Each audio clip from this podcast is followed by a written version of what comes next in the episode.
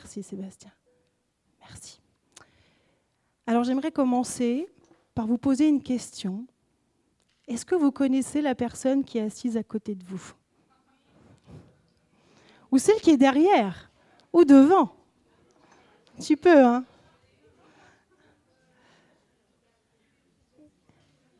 Et quand est-ce que c'était la dernière fois que vous avez aidé quelqu'un dans la communauté? Que vous avez encouragé quelqu'un? Que vous avez rendu service Si c'était hier, c'est bien. Ça montre un petit peu euh, la proximité qu'on peut avoir avec les uns et les autres. Si c'est un petit peu plus lointain qu'hier, eh ben, le message il est aussi pour vous, hein, pour tout le monde. Le principe de l'unité, est citée 66 fois dans la Bible et présente une importance capitale pour l'Église, pour ne pas passer à côté de sa mission principale. J'ai cherché la définition de l'unité et j'ai trouvé celle-ci.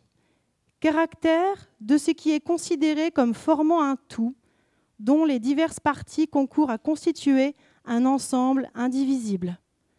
Caractère de ce qui est commun à plusieurs, qui est identique pour plusieurs personnes, c'est-à-dire une unité de pensée et une unité de vue. Et nous allons découvrir aujourd'hui ce qu'est l'unité, selon la parole de Dieu. Et là, je vous laisse ouvrir votre Bible, si vous l'avez apportée avec vous, et nous allons lire Éphésiens 2, les versets 11 à 22.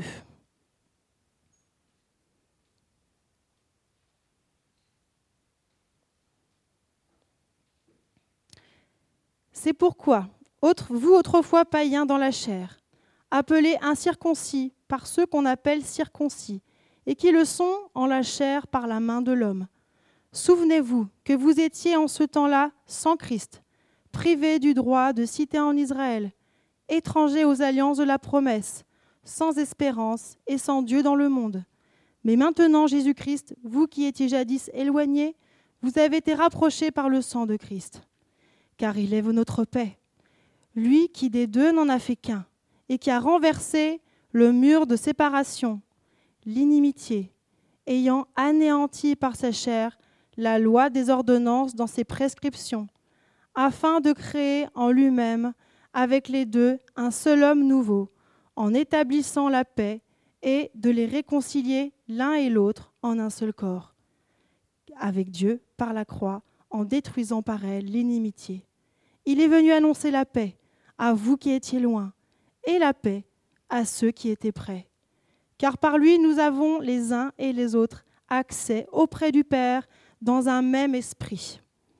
Ainsi donc, vous n'êtes plus des étrangers, ni des gens du dehors, mais vous êtes concitoyens des saints, gens de la maison de Dieu. Vous avez été édifiés sur le fondement des apôtres et des prophètes, Jésus-Christ lui-même étant la pierre angulaire. En lui, tout l'édifice, bien coordonné, s'élève pour être un temple saint dans le Seigneur. En lui, vous êtes aussi édifiés pour être une habitation de Dieu en esprit. Amen. Le message d'aujourd'hui est celui-ci. Par sa mort à la croix, Jésus-Christ a permis de réunir ceux qui croient en lui en formant un seul peuple, nouveau, une famille unie, œuvrant ensemble pour que le monde puisse connaître Dieu. Vous voulez en savoir un peu plus? Donc on va détailler trois points ensemble. Le premier, c'est comment Jésus-Christ a établi la paix dans son peuple. Ensuite, on va voir ensemble ce que signifie l'unité en Christ. Et ensuite, nous verrons comment on peut atteindre cette unité que Dieu cherche depuis le départ. Alors le premier point, comment Jésus-Christ a établi la paix? Alors, si on voit ce texte, donc ce texte a, été écrit par, euh, par Paul, donc à peu près en l'an 70 après Jésus-Christ, et ce texte était destiné à, plusieurs églises, dont l'église d'Éphèse, et c'était des églises qui étaient, euh, qui étaient déjà créées depuis quelque temps et qui, qui fonctionnaient plutôt bien. et Paul écrivait cette lettre pour encourager les églises, pour aller un peu plus loin. Et je trouve qu'on est un petit peu là-dedans. Parce que notre Église, euh, grâce à, à Davidé, Magali, d'autres personnes qui ont, qui ont fait aussi de, beaucoup de choses aussi, la graine a été semée, Les choses ont été plantées et là, on va aller un peu plus loin. Vous êtes prêts? Donc, à l'époque de Jésus, il y avait euh, le temple qui était toujours euh, debout, le temple d'Hérode. Est-ce que vous avez déjà vu à quoi ressemblait ce temple? Eh ben, On va afficher ça. Jacques, j'avais pris une photo sur une clé USB. Je ne sais pas si... Quelle transition. Merci. donc voilà, donc ça c'était le temple d'Hérode à l'époque de Jésus. Et en fait, donc le temple donc symbolisait bien sûr la présence de Dieu. C'était à, à, cet endroit-là que les Juifs en fait accédaient au temple et pratiquaient les rituels de sacrifice. À l'extérieur du temple, on voit donc les cours comme ça. Donc c'était immense, hein, c'était le parvis extérieur. Les païens pouvaient rentrer, ceux qui n'étaient pas juifs pouvaient accéder à ce parvis. Par contre, ils ne pouvaient pas accéder au temple. Vous voyez qu'il y avait un mur. Puis, pas tout petit, hein. c'est assez imposant ce mur. D'accord? C'était un mur qui séparait les juifs des non-juifs. D'ailleurs, euh, c'est intéressant parce qu'il y avait en plus 13 blocs de pierre qui étaient placés à intervalles très réguliers le long de ce mur et ce qui était écrit dessus est assez intéressant. C'était écrit Aucun étranger n'est autorisé à pénétrer à l'intérieur de la barrière et de l'enceinte du temple. Celui qui sera pris sera responsable pour lui-même de la mort qui s'en suivra. Ça dissuadait un peu quand même. Hein si vous envie de rester en vie, vous n'allez pas au loin, un peu plus loin. Et donc en ce temps-là, il y avait quand même deux camps, du coup. Il y avait ceux qui étaient du camp qui pouvaient accéder, les juifs, alors du coup, par leur, euh, par leur privilège, parce que Dieu, euh, les, Dieu les avait choisis au départ pour, euh, pour se révéler, et donc eux avaient pris un, un, petit melon, on va dire, ou un gros melon, et, et du coup, ils pouvaient se dire au-dessus de tout le monde, bah, convaincus qu'ils étaient détenteurs de la vérité, qu'ils étaient les seuls purs dans ce monde, puisque eux-mêmes pratiquaient les rituels et sacrifices pour devenir purs, et puis l'autre camp, bah, les peuples non juifs, alors ils étaient un peu excédés de voir cet orgueil. Ça peut énerver, hein, quelqu'un qui a un melon comme ça, euh, ça, peut, ça peut énerver un peu. Et donc là, on était face à, deux clans. À deux clans, et en plus de ça, il y avait vraiment cette séparation visible qui, était là. Mais Dieu avait un plan depuis le départ. On sait que Dieu s'est révélé au peuple juif dans un premier temps. Mais rappelons-nous la promesse qu'il a faite à Abraham. Je vous laisse lire Genèse 12, 3. Je bénirai ceux qui te béniront, et je maudirai ceux qui te maudiront, et toutes les familles de la terre seront bénies en toi. Par sa mort à la croix, Jésus a renversé tous les raisonnements, tous les raisonnements possibles sur l'accès à Dieu. Ceux qui pensaient accéder à la vie éternelle en pratiquant leurs rituels, leurs sacrifices, eh Jésus leur a montré un autre chemin, le chemin de Jésus-Christ, la croix. Jésus est mort, puis ressuscité, afin de nous donner un nouvel accès à Dieu le Père. Et ce chemin, il a été ouvert aussi à partir de ce moment-là à ceux aussi qui ne connaissaient pas Dieu, à ceux qui étaient sans espérance, sans Dieu, aux non-juifs. D'accord? Et comme les deux camps pouvaient avoir à nouveau un nouveau chemin, un chemin unique qui permettait d'accéder au Père par la croix, Dieu a réuni deux camps qui étaient ennemis pour en faire un seul peuple. Il a brisé, le texte le dit, il a brisé le mur de séparation qui séparait les deux camps. Il n'y avait plus d'ennemis. Il a établi la paix. Et là, la promesse d'Abraham a été accomplie à partir de ce moment-là. Et je vous laisse lire Galates 3.14. Jésus-Christ l'a fait pour que grâce à lui, la bénédiction d'Abraham s'étende aux non-juifs et que nous recevions par la foi l'esprit que Dieu avait promis. Et cette paix entre les deux peuples qui étaient ennemis, elle n'est elle est pas humaine. On est d'accord? On voit bien que l'humanité cherche la paix de toutes les manières que ce soit depuis des années. Et on voit depuis, euh, depuis le XXe siècle, ou même avant, je ne sais pas l'historique, mais On voit la création de l'ONU, de l'OTAN, de, toutes ces organisations qui veulent préserver la paix. Et est-ce qu'on a la paix dans le monde aujourd'hui? On voit que c'est compliqué, hein, humainement. On a beau mettre 36 euh, 000 barrières, barricades, etc. bah, il ne se passe pas grand-chose, en fait. Et il y a une expression qui dit chasser naturel, il revient au galop. Hein. Si on essaye par nos propres forces, en disant Ah, faut que je sois ami avec lui, peut-être qu'il peut me rendre un service, etc.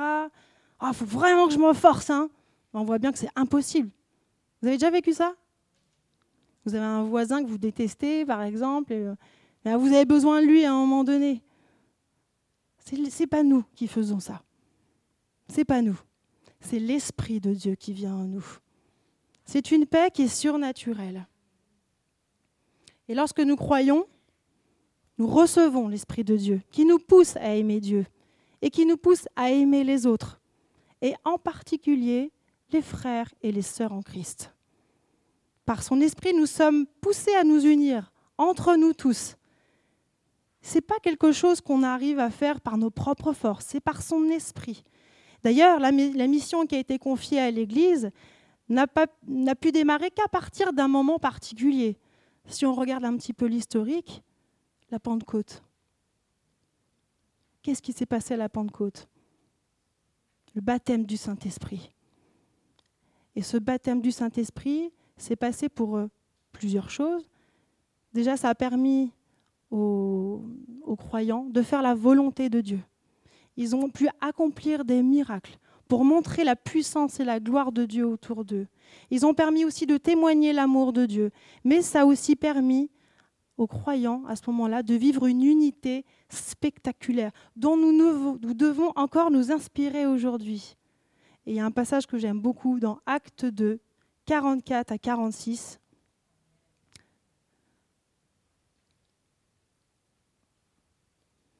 Tous les croyants vivaient unis entre eux et partageaient tout ce qu'ils possédaient. Ils vendaient leurs propriétés et leurs biens et répartissaient l'argent entre tous selon les besoins de chacun. Tous les jours, d'un commun accord, ils se retrouvaient dans la cour du temple. Ils rompaient le pain dans les maisons et prenaient leur repas dans la joie, avec simplicité de cœur. Ils louaient Dieu et le peuple tout entier leur était favorable. Et le Seigneur ajoutait chaque jour à leur communauté ceux qu'il sauvait. Moi, ça me booste ça. Je sais pas vous, mais. Et on voit bien, hein, c'est marqué les croyants. C'est pas dit, oh, cet enfant, cette femme, ce comptable, euh, ce prisonnier, ce machin, c'est les croyants, le peuple, aucune division. Nous sommes tous, nous faisons tous partie de cette famille. Et pourquoi c'est important d'être unis à nos frères et sœurs en Christ? Parce que c'est un élément essentiel pour le plan de Dieu. Avant de quitter la terre, Jésus il a donné un dernier commandement. Lequel? Aimez-vous les uns et les autres. On est loin d'un livre de théologie, on est loin de, choses très très compliquées à comprendre. Il nous demande juste de nous aimer les uns et les autres. L'Église, ça commence par là, de nous aimer les uns et les autres. Et nous avons un autre verset aussi, Jean 17, 22, 23. C'est une prière que Jésus aussi a donnée pour tous ceux qui croiront en lui par la suite. Je leur ai donné la gloire que tu m'as donnée, afin qu'ils soient un, comme toi et moi nous sommes un, moi en eux et toi en moi, qu'ils soient parfaitement un, et qu'ainsi le monde puisse reconnaître que c'est toi qui m'as envoyé et que tu les aimes comme tu m'aimes. La mission de l'Église, elle est simple. C'est de témoigner de l'amour de Dieu autour de nous. Et ça commence à l'intérieur de chez nous, entre nous tous. L'unité entre les croyants est fondamentale. À travers nous tous, les gens trouveront Dieu et ils s'ajouteront. Amen. Mais qu'est-ce que ça signifie l'unité en Christ finalement? Alors on voit plusieurs, euh, plusieurs choses qui sont notées dans ce texte. On voit qu'on est un seul corps. connaissez peut-être déjà euh, toutes les choses qui, seraient, qui se rapportent au corps. En tout cas, on a déjà entendu, on a été enseigné plusieurs fois. Mais ce que je trouve incroyable, c'est que nous sommes tous différents, comme des membres aussi du corps qui sont tous différents. Le corps humain, on voit bien, on a euh, des bras, des jambes, euh, des organes à l'intérieur qui sont un peu cachés, etc. Et en fait, on est tous reliés, nos, organes, nos membres sont tous reliés les uns et les autres par différents systèmes. On a le système sanguin, le système lymphatique. Bon, je ne veux pas aller vous faire un cours de, science hein, ce matin, mais euh, je voulais vous parler d'un système particulier que je trouve euh, assez incroyable, c'est le système nerveux central. Alors, système nerveux central, c'est quoi? C'est en fait le cerveau qui a la tête un petit peu de, de, tout et qui envoie des signaux et qui les récupère, les interprète, etc. Et c'est le cerveau en fait qui nous, qui nous donne, qui nous envoie des signaux pour les mouvements, pour les sensations et pour les émotions. Et, en fait, on se rend compte que chaque organe est important. Chaque organe est important. Il y a je me suis renseignée, j'ai cherché. Est-ce que vous connaissez l'organe le plus petit de notre corps? Alors là, si vous êtes dans le milieu scientifique, c'est peut-être plus facile, mais, mais moi, je ne savais pas, j'ai dû chercher. C'est la glande pinéale. Alors la glande pinéale, elle est toute petite. Elle est cachée en fait dans, euh, dans le cerveau. Donc, vraiment, et elle est impliquée dans la fabrication de la mélatonine. Qu'est-ce que c'est que la mélatonine? C'est l'endormissement. Bravo. Et qui a déjà passé des nuits blanches ici? Ah, Il y, en a pas mal. Hein. Donc là, on se rend compte qu'elle est importante, la glande pinéale. Hein. Elle a beau être petite, cachée dans un recoin, on voit bien que si elle dysfonctionne, il y a quelque chose qui ne va pas. Puis alors passer des journées alors qu'on a fait des nuits blanches, euh, on n'est quand même pas, toujours efficace. Hein. Il y a autre chose aussi que j'ai cherché, c'est euh, les membres fantômes. Est-ce que vous avez déjà entendu parler de ça? Alors les membres fantômes, c'est quand quelqu'un se fait amputer. Par exemple, il se fait amputer d'une jambe eh bien, en fait, euh, le, membre fantôme, ça veut dire en fait que le cerveau envoie des messages de douleur au membre qui a été amputé. C'est incroyable. On a toujours l'impression d'avoir euh, cette jambe et on a une douleur qui est là, qui est là, qui est là. C'est pas systématique, mais ça arrive quand même euh, assez souvent. C'est fou comment le corps est, comment le corps est et comment il fonctionne. Hein. Et nous, nous sommes le corps de Christ. Nous sommes tous les membres du corps, dont Christ est la tête. Par l'Esprit de Dieu, nous sommes connectés les uns aux autres de manière spirituelle. Chacun est important, a un rôle déterminant et individuel pour le bon fonctionnement de l'ensemble. Pour notre corps humain, tout le monde travaille, tous nos organes travaillent pour le bon fonctionnement, ça veut dire en gros la survie, pour que la vie continue. Eh bien nous aussi, il faut que la vie faut qu'il y ait la vie dans notre corps. Il faut qu'il y ait de la vie, il faut qu'il y ait de la puissance, il faut que, euh, que les choses se mettent en action pour voir la gloire de Dieu. Et il n'y a pas de petit service. Il n'y a pas de petite personne. Chaque personne est importante au niveau du corps de Christ. Si un membre souffre, tout le corps souffre. Si un membre est dans la joie, voilà, réjouissons-nous. Mais ça veut dire aussi que si jamais on, a un frère qui, est, qui vit quelque chose de difficile, si on ne souffre pas, bah ça veut dire quoi? On n'est peut-être pas assez connecté, peut-être pas assez connecté à Dieu en premier, et pas assez connecté les uns aux autres. Et si on, on jalouse quelqu'un qui vit une victoire, un truc de fou, eh ben, ça veut dire pareil. On n'est peut-être pas assez connectés les uns aux autres. En tout cas, je vous laisse réfléchir. Le seul peuple de Dieu, le peuple de Dieu, pardon, est aussi vu comme une famille. Et j'aime bien Ricardo parce que tu as vraiment insisté aussi sur ça euh, tout à l'heure. Et, ça, c'est important aussi. Une autre image de, comment on doit être soudés les uns et les autres. Le mot famille, bah, aujourd'hui, ne veut plus dire grand-chose. Hein. On n'a plus trop la même conception du monde, euh, du mot de famille, que ce soit dans le monde. Et alors une famille unie, alors là, ça devient quelque chose euh, d'assez utopique hein, aujourd'hui, hein, d'illusoire même pour beaucoup de gens. Euh, et, on voit combien c'est important. Mais c'est surtout possible avec le Seigneur. Et cela ne change pas. On garde quand même nos familles de sang. On sera toujours avec eux. On les aime, même s'ils ont des défauts. Hein. On les aime. Mais la famille de Dieu, c'est une famille qu'on choisit. Et c'est une famille où nous pouvons vivre cette unité que Dieu a initiée. Une famille unie, ça existe vraiment. Vous êtes d'accord avec ça? À nous de le montrer au monde. C'est ça notre mission. Lorsque nous croyons en Jésus, nous sommes aussi intégrés dans la construction d'un temple saint. À la fin du texte, c'est écrit. Donc Christ est la pierre angulaire et assure la solidité de l'ensemble. Vous avez déjà vu un mur de pierre? Si vous en avez jamais vu, vous viendrez à la maison parce qu'on a un paquet.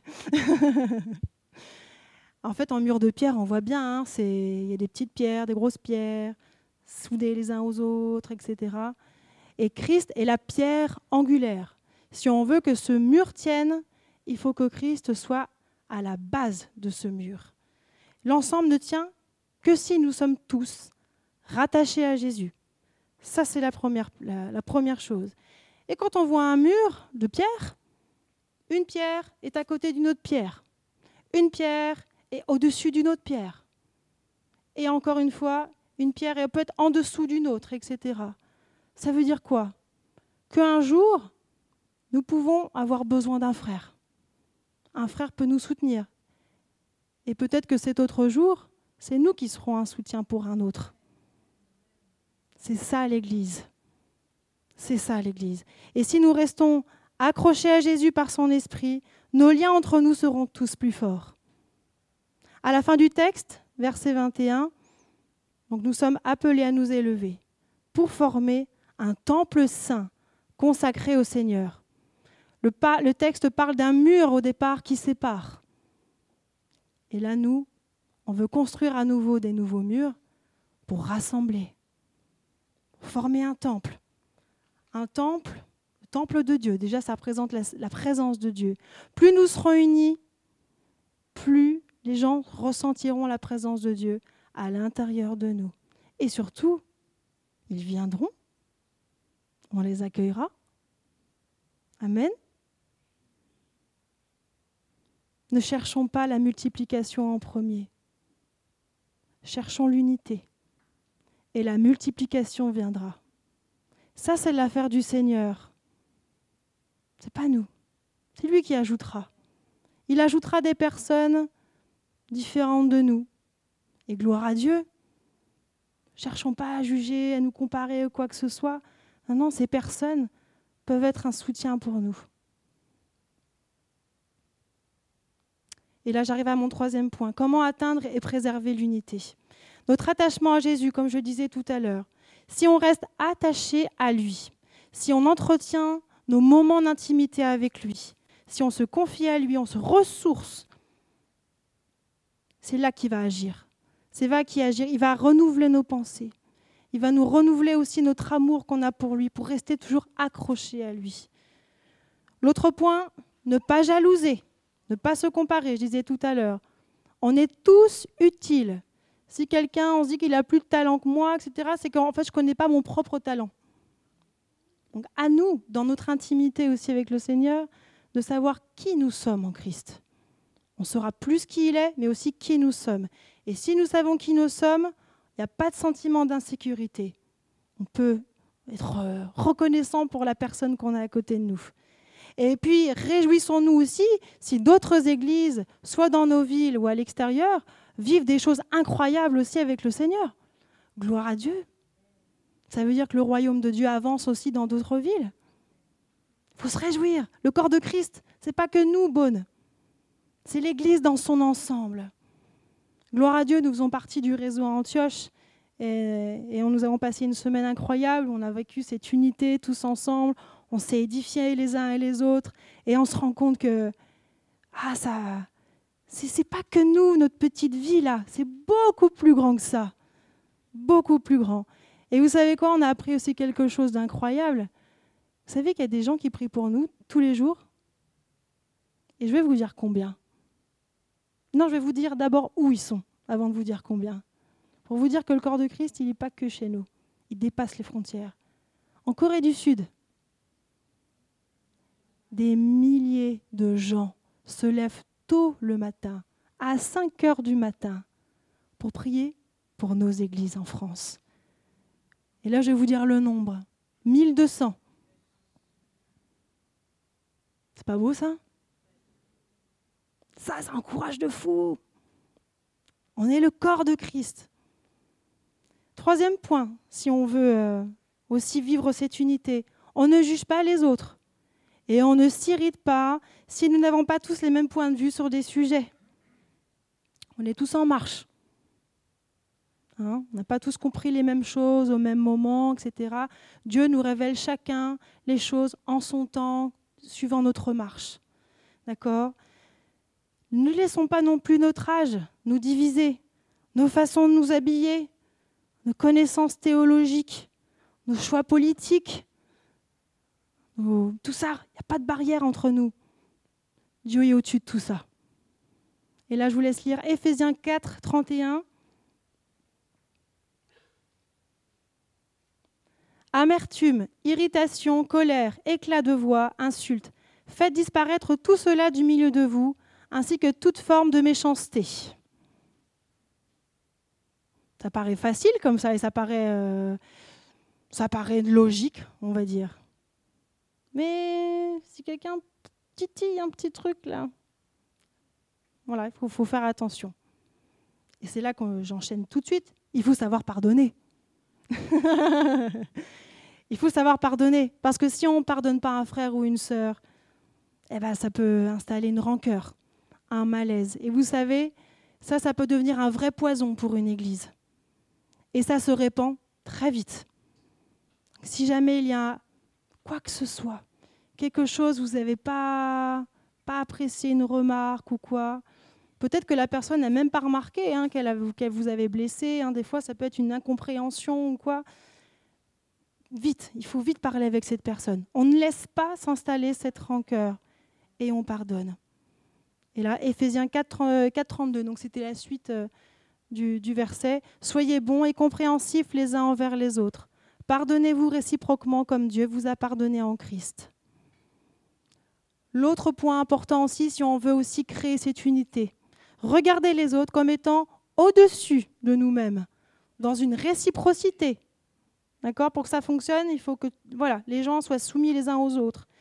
Philippiens 2, 3, 4. Ne faites rien par esprit de rivalité ou par désir d'une gloire sans valeur, mais avec humilité, considérez les autres comme supérieurs à vous-même. Que chacun de vous, au lieu de regarder à ses propres intérêts, regarde aussi à ceux des autres. Ça va avec ça? L'autre point, savoir se confier aussi dans l'Église. On peut avoir des problèmes, des soucis, des choses qui nous tracassent. Il ne faut pas rester seul. Des fois, on peut se dire Ah oh, mon Dieu, il m'est arrivé ça. Et c'est là que l'ennemi, il rentre dans la tête et dit Ah, t'es pas capable, t'es pas digne, t'imagines si tout le monde savait ce que tu en train de vivre, etc. etc. Non, il faut se confier. On est là les uns avec les autres, les uns pour les autres. D'accord? Ça, c'est important. À nous de nous aider, nous encourager, nous consoler. L'autre point, ne pas avoir peur de rendre des comptes. Ah, ça c'est peut-être le point le, moins évident, peut-être. En fait, c'est quoi ça? Ne pas avoir peur de rendre des comptes. C'est cette relation de confiance qui donne l'autorisation à un membre de l'Église de nous alerter si nous faisons un écart. En gros, c'est être soumis aussi à ceux qui sont au-dessus de nous. Même nous, on est soumis. Andy et moi, nous sommes soumis à, l'autorité de Michel, et, Michel est aussi, aussi soumis à une autre autorité, et ainsi de suite. Je vous laisse lire Hébreu 13, 17 pour comprendre un petit peu cette, euh, ce que je veux dire. Obéissez à vos conducteurs et soumettez-vous à eux, car ils veillent sur vous, en sachant qu'ils devront un jour rendre compte à Dieu pour leur service. Et l'obéissance à quelqu'un qui est au-dessus de vous au niveau de l'autorité que Dieu a donnée, c'est pas un mal. C'est pour protéger l'Église. D'accord? Ça, c'est important aussi. Diriger pour diriger, il euh, n'y a aucun intérêt. Et surtout, on a un ennemi qui, qui ne cesse de nous titiller au niveau de, de l'unité. Il connaît la puissance que l'Église peut avoir. Alors lui, il va toujours essayer de briser cette unité. Il aime les divisions, il aime les disputes, il aime les comparaisons, les jalousies, les querelles, les gens découragés. N'oublions pas que le diable est comme un lion rugissant, cherchant qui dévorer. Il n'apparaît pas comme ça en faisant Coucou, c'est moi. Non, non. Hein. Il est malin, hein, il est un peu plus malin que ça. Hein. Il va rentrer dans nos pensées. Et puis il va nous dire Ah, oh, t'as vu elle, ce qu'elle dit? Ah, t'as vu? Elle sait pas ça, tu te rends compte? Oh là là Et puis, euh, puis rien, ce qu'elle est en train de vivre là, c'est qu'elle a péché. Hein. Non, non, non, non. On ne pense pas comme ça. Une famille, la famille de Dieu, elle est au-dessus de tout ça. D'accord? Ne laissons pas la place à l'ennemi. L'ennemi a déjà perdu le combat à la croix. D'accord? Donc nous pouvons passer au-dessus de tout ça. On a tous les moyens. D'accord?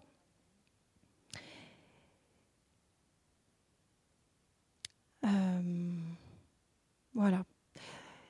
Et il ne faut pas sous-estimer les personnes aussi qui sont placées à côté de nous. Regardez votre frère ou votre sœur à côté ou derrière. Regardez bien. Peut-être qu'un jour, cette personne-là, un jour, sera un appui pour vous. Peut-être que c'est vous qui serez un appui pour elle. Peut-être que la personne que vous avez regardée, elle va accomplir des choses extraordinaires pour l'Église. Gloire à Dieu. Pour vivre cette Église puissante et efficace, on a besoin des uns et des autres. Et ne jugeons pas les gens trop vite, sans, les connaître. Vous savez, quand on est arrivé à l'église au départ, euh, à l'église de Chenauve, Andy et moi, euh, voilà, ça faisait quoi deux, mois qu'on venait. Et franchement, avec le recul, je trouve ça fou, quoi.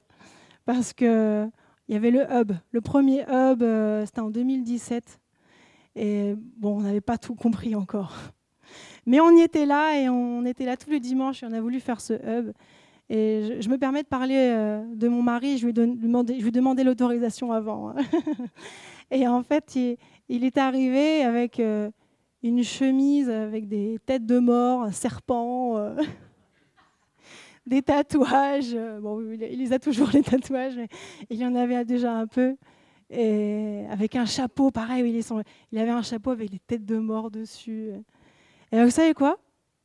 Personne ne nous a rien dit. Et on nous a accueillis, mais les bras grands ouverts. Personne ne nous a jugés. Et franchement, je me dis avec le recul, mais c'est incroyable. Incroyable. Voilà, je voulais juste vous faire partager ça.